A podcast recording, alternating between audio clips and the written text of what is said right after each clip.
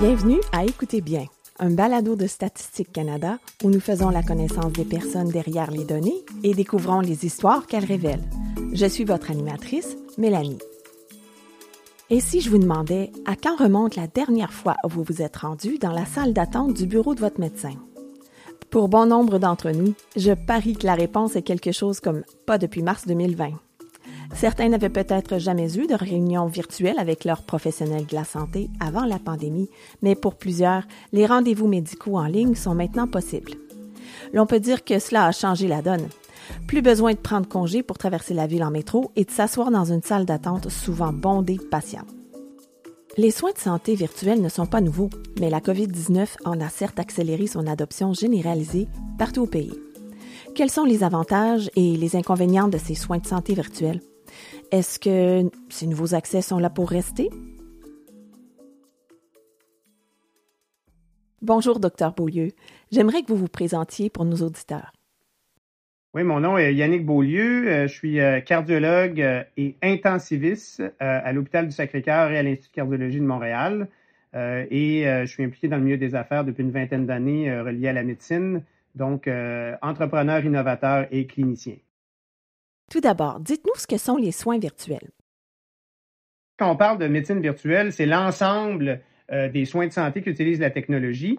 Alors, par exemple, si quelqu'un euh, euh, fait une prescription à distance euh, où le, patient n'a qu'à se présenter à la pharmacie, la prescription est prête. Si un texto est envoyé entre une infirmière clinicienne, un médecin, ensuite le, patient, bien sûr, la composante de vidéoconférence en est une. S'il y a du monitoring, que, des fois les gens ont des, leurs signes vitaux, hein, la tension artérielle, la saturation d'oxygène, le rythme cardiaque, qui est envoyé par euh, l'Internet. Alors, tout ça est donc un regroupement de soins qu'on appelle virtuels, euh, qui est euh, très global, très important en termes de, de, de sa versatilité. Alors, c'est important de voir ça dans l'ensemble et non juste de penser à la vidéoconférence traditionnelle.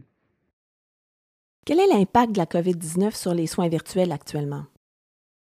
En fait, dans le contexte de la COVID-19, c'est évident que les soins virtuels ont pris une, euh, un chemin un peu différent de celui euh, sur lequel la, technologie et l'implantation évoluaient. Euh, tant mieux d'un sens, mais ce qui est bien important de comprendre, c'est que il y a beaucoup, beaucoup de différences dans la façon dont les soins virtuels ont été implémentés, non seulement à travers le monde, mais ne serait-ce qu'au Canada. alors, par exemple, avant la pandémie, si on regarde le Canada au complet, il y avait moins de 5% euh, et même moins que 2% dans beaucoup de cas, euh, des consultations qui étaient faites en virtuel, alors que le potentiel est très grand. Euh, quand on regarde les statistiques pour ce qui est des rendez-vous de suivi entre un patient et son professionnel qu'il connaît déjà, donc pour pouvoir avoir des nouvelles, soit un nouveau problème ou un suivi d'un patient connu, la littérature démontre bien qu'environ 70% de ces sessions-là peuvent être faites en virtuel des places comme l'Ontario et la Colombie-Britannique étaient en avance, où il y avait euh, des, réseaux plus déployés qu'ailleurs. Et donc, euh, même s'il y avait beaucoup de, vouloir, euh, il y avait beaucoup de choses qui étaient longues à s'installer, que ce soit le côté de la facturation pour les médecins, la mise en place dans les cliniques, la partie technologique de l'Internet. Alors, quand la COVID-19 est arrivée, il est arrivé un besoin immédiat de passer d'une implantation qui était longue et un peu douloureuse dans certains cas à une implantation presque immédiate. Alors, il y a eu bien sûr une ressurgescence et une adoption rapide euh, pour le mieux. Bien sûr, il y a des choses qui se feront jamais en virtuel. Mais pour ce qui se fait, l'adoption monté à presque 80% mais dès que la COVID-19 a commencé à fléchir un peu euh, avant euh, ce qui se passe maintenant, il y a eu tout de suite un retour rapide à beaucoup moins de téléconsultations de sorte que quand on regardait des statistiques récentes, euh, dans beaucoup de cas, on était revenu à, du 5-8% de consultations virtuelles. Alors donc, euh, il y a eu clairement une adoption importante, mais le problème a été que cette adoption-là ne s'est pas faite avec une implantation euh, solide. C'est très bien ce qui a été fait, mais il y a encore beaucoup de travail à faire pour pérenniser l'implantation des soins virtuels. Est-ce qu'il y a des idées préconçues? tant de la part du personnel médical que de la population au sujet des soins de santé virtuels que vous aimeriez adresser? En fait, quand on parle de soins de santé virtuels, euh, il y a plusieurs idées préconçues qui étaient, qui, étaient clairement là, qui sont de moins en moins là, puis ont été déjà un peu adressés. Premièrement, euh, il y avait des soignants qui se disaient ah euh, en virtuel là c'est pas pareil ou même des patients qui disaient moi je veux pas faire ça à distance je veux le faire en présentiel. Et d'autres surtout les catégories plus jeunes qui disaient pourquoi je me déplacerais je peux le faire en virtuel? Alors euh, il y en a que c'était assez évident pour eux que le virtuel avait leur place mais beaucoup d'autres qui disaient euh, autant du côté patient que du côté soignant non ça sera pas pareil. Alors je pense qu'une des premières idées préconçues, c'était que la médecine virtuelle pouvait pas, disons, livrer une qualité de soins adéquate. Euh, beaucoup d'études, même en pré-pandémie, ont démontré que ce n'était pas le cas. Un, point très, très, très important que, je tiens à, clarifier sur les soins virtuels, c'est que l'optimisation de l'utilisation des soins virtuels est dans un cadre de médecine hybride. Qu'est-ce que ça veut dire? Ça veut dire qu'il faut qu'un patient ait quand même son médecin et qu'il y ait, que ce soit une fois par année, par deux ans, peu importe, une façon d'avoir un accès où il y a un examen, une prise de poids, tout ça mais que par la suite, la relation thérapeutique peut se poursuivre beaucoup, beaucoup en virtuel. Alors, il y a plein de problèmes assez simples dermatologiques, infections urinaires et tout, qui peuvent facilement se répondre par une personne qui ne connaît pas le patient. Mais quand on rentre dans des contextes plus chroniques, de maladies plus sévères et tout, tout ce que la télémédecine a fait, c'est décaler la prise en charge du vrai problème et qui ultimement a eu un mauvais impact sur le patient. La plus grosse idée préconçue qui était on n'aura pas la même qualité de médecine et tout ça, je pense qu'on est dépassé ça parce que les gens savent ce qui est indiqué ou pas indiqué en virtuel. Fait que c'est important de suivre ça. Et que dès que quelqu'un est pas sûr, que ça se fasse en présentiel. Et là, c'est là que l'efficacité puis la sécurité est préservée. De nombreux Canadiens n'ont pas de fournisseurs de soins de santé réguliers. En 2020, 14% des Canadiens de 12 ans et plus ont déclaré ne pas avoir de fournisseurs de soins de santé réguliers. Ce nombre est encore plus élevé chez les 18 à 34 ans, soit environ une personne sur quatre. Et selon vous, est-ce que les soins virtuels aident à contrer cet enjeu? Oui, parce qu'effectivement, c'est un groupe de personnes qui souvent, euh, bon, un, sont des grands consommateurs euh, de technologie. Personne va à la banque maintenant, tout se fait à, distance. Euh, et donc, quand on, jase avec ces populations-là, une des premières questions, c'est peux-tu le faire à distance? Et donc, euh, euh, clairement, euh, de pouvoir offrir ce mode-là de soins peut, de façon significative, augmenter l'accès aux soins. Et un bel exemple de ça, c'est les soins pour la santé mentale. Tout dépendamment des problèmes qui ne veulent pas nécessairement se présenter un rendez-vous. Dès que tu leur offres l'option virtuelle, il y a une adoption du suivi des soins qui est beaucoup plus grand. Et ça, ça a été remarqué euh, avant et pendant la pandémie. Alors clairement, je pense que les soins virtuels peuvent être une façon d'augmenter euh, l'accès aux soins euh, et la consommation des soins de santé par ce groupe d'âge-là. En 2018, 5,3 millions de personnes au Canada ont déclaré avoir eu besoin d'aide relativement à leur santé mentale au cours de l'année précédente. Juste un peu plus de la moitié d'entre eux estimaient que leurs besoins étaient entièrement satisfaits. Comment est-ce que les soins de santé virtuels pourraient aider à répondre aux besoins en santé mentale de la population? Quand on regarde les 20 dernières années, et même plus, parce que faut garder en tête que la télémédecine existe depuis 30 à 40 ans. Alors, pour certaines personnes, ça a l'air très nouveau, mais ce n'est pas le cas du tout. Euh, c'est juste que ça a été long à s'implanter, la technologie évoluait à la vitesse grand V. Les soins euh, pour la santé mentale sont idéaux. Pourquoi? Parce que dans la majorité des cas, euh, un examen physique n'est pas nécessaire. Et donc, euh, de pouvoir établir un contact avec le patient à distance, que ce soit un enfant, un adolescent, un adulte, la télémédecine s'y prête très bien. Et dans certains cas, s'y prête même mieux. Parce que certains patients euh, euh, peuvent être un peu plus instables et tout, ne veulent pas se déplacer. Ça peut être des, phobies euh, d'être dans le public ou il y a toutes sortes de raisons. Et les soins de santé virtuels se prêtent mieux et augmentent l'adoption au traitement. Donc, les soins de santé mentale sont clairement un, aspect de la télémédecine qui, gagne à être déployé, non seulement pour des traitements, mais aussi pour le support aux familles. Euh, et pour que les intervenants aient un meilleur accès à tout le réseau de soins. Et donc, euh, c'est vraiment quelque chose qui, je pense, sera pérennisé de façon significative. 20% des personnes ayant des besoins en santé mentale non satisfaits ont déclaré que des problèmes linguistiques et l'indisponibilité de l'aide constituaient un obstacle d'accès aux soins. Avez-vous vécu un événement où les soins virtuels ont pu atténuer une barrière linguistique ou auraient pu permettre de le faire? En fait, en termes de, barrière linguistique, la partie de la médecine virtuelle euh, change pas énormément la donne, sauf, euh, en fait, deux choses.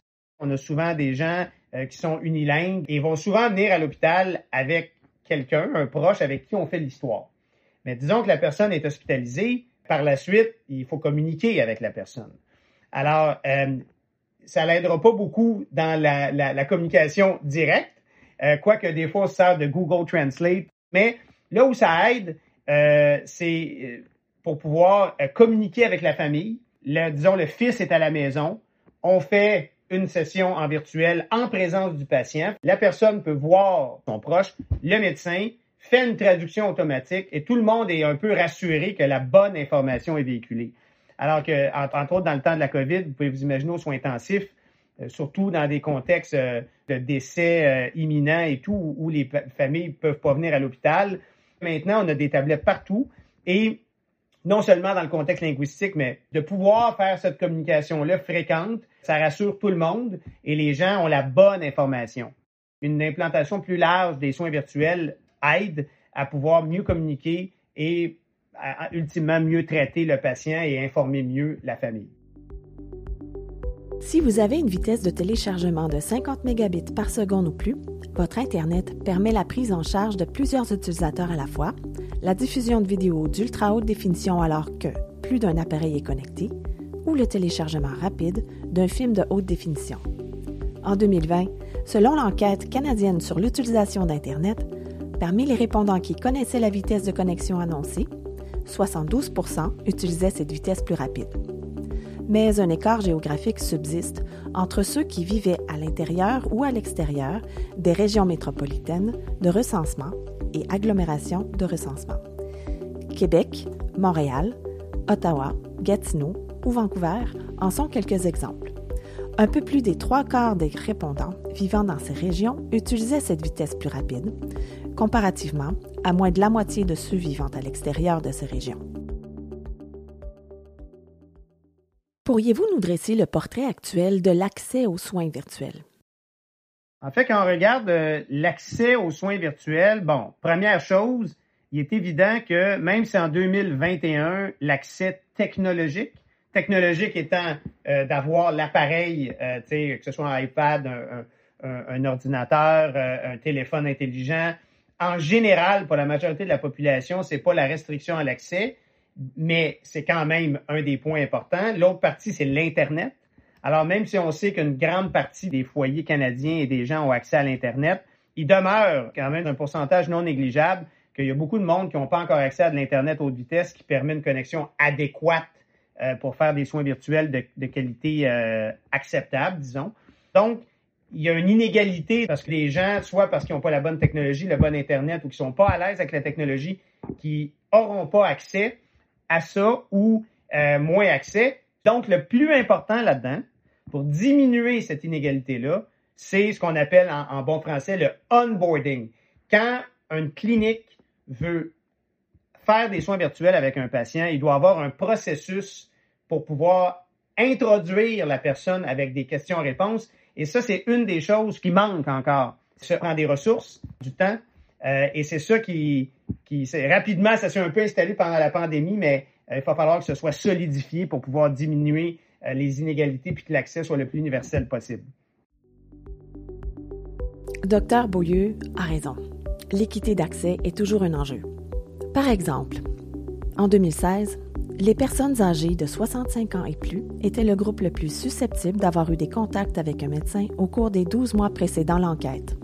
Cependant, les aînés en tant que groupe avaient des opinions plus négatives sur les avantages de la technologie et étaient moins susceptibles d'en être les utilisateurs.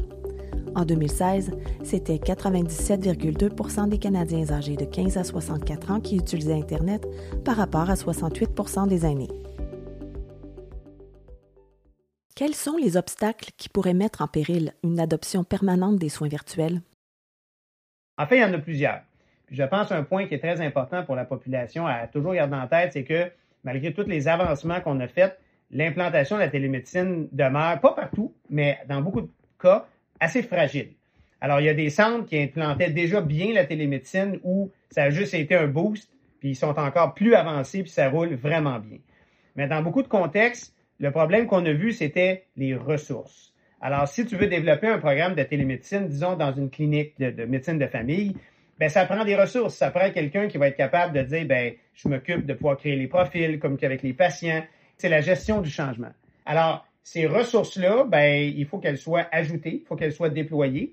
C'est, on a vu dans la pandémie au tout début qu'il y a eu beaucoup de ressources qui ont été mises là-dessus.